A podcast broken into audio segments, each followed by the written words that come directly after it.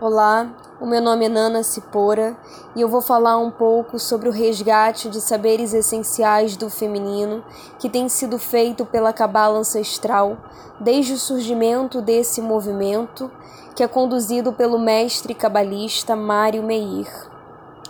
Antes de nós falarmos especificamente sobre o feminino, é preciso entender a maneira como a cabala observa o feminino e o masculino para Cabala, feminino e masculino não são apenas gêneros, mas são principalmente forças, pilares que formam a alma humana.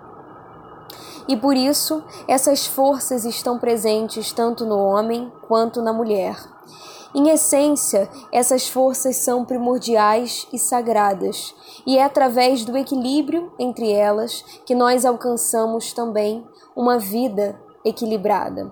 O feminino representa o desejo de receber e o masculino representa o desejo de compartilhar.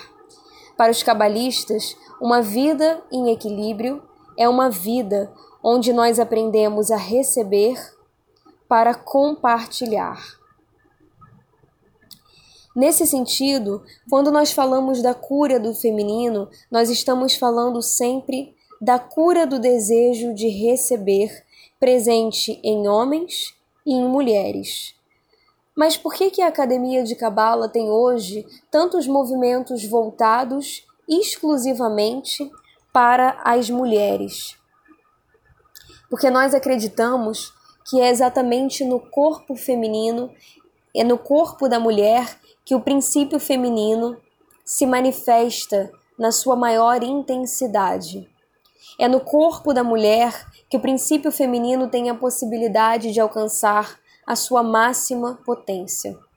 Ou seja, o máximo desejo de receber se expressa através da experiência da mulher com o mundo, com os outros e com tudo aquilo que ela realiza na sua vida.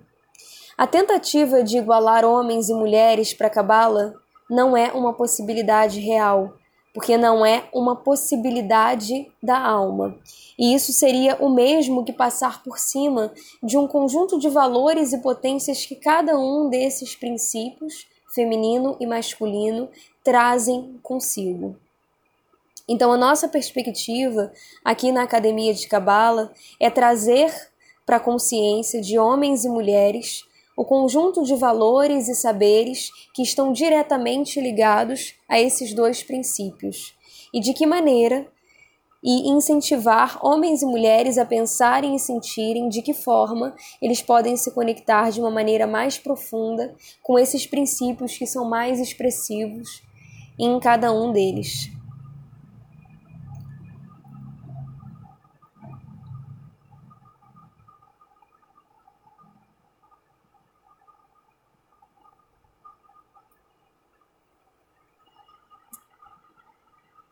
Esse resgate atualmente tem sido feito através da Tenda Vermelha, que é um encontro especificamente voltado para mulheres, estruturado e guiado por mulheres da tradição e voltado para todas as mulheres que sentem o desejo de receber e de curar a sua relação com o seu feminino e com o feminino da sua ancestralidade.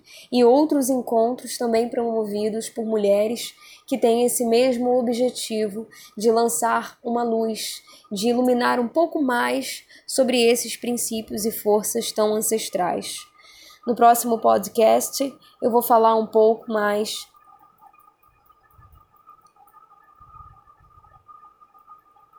sobre a mitologia cabalista e a relação dela com a preservação e a transmissão desses saberes essenciais do feminino.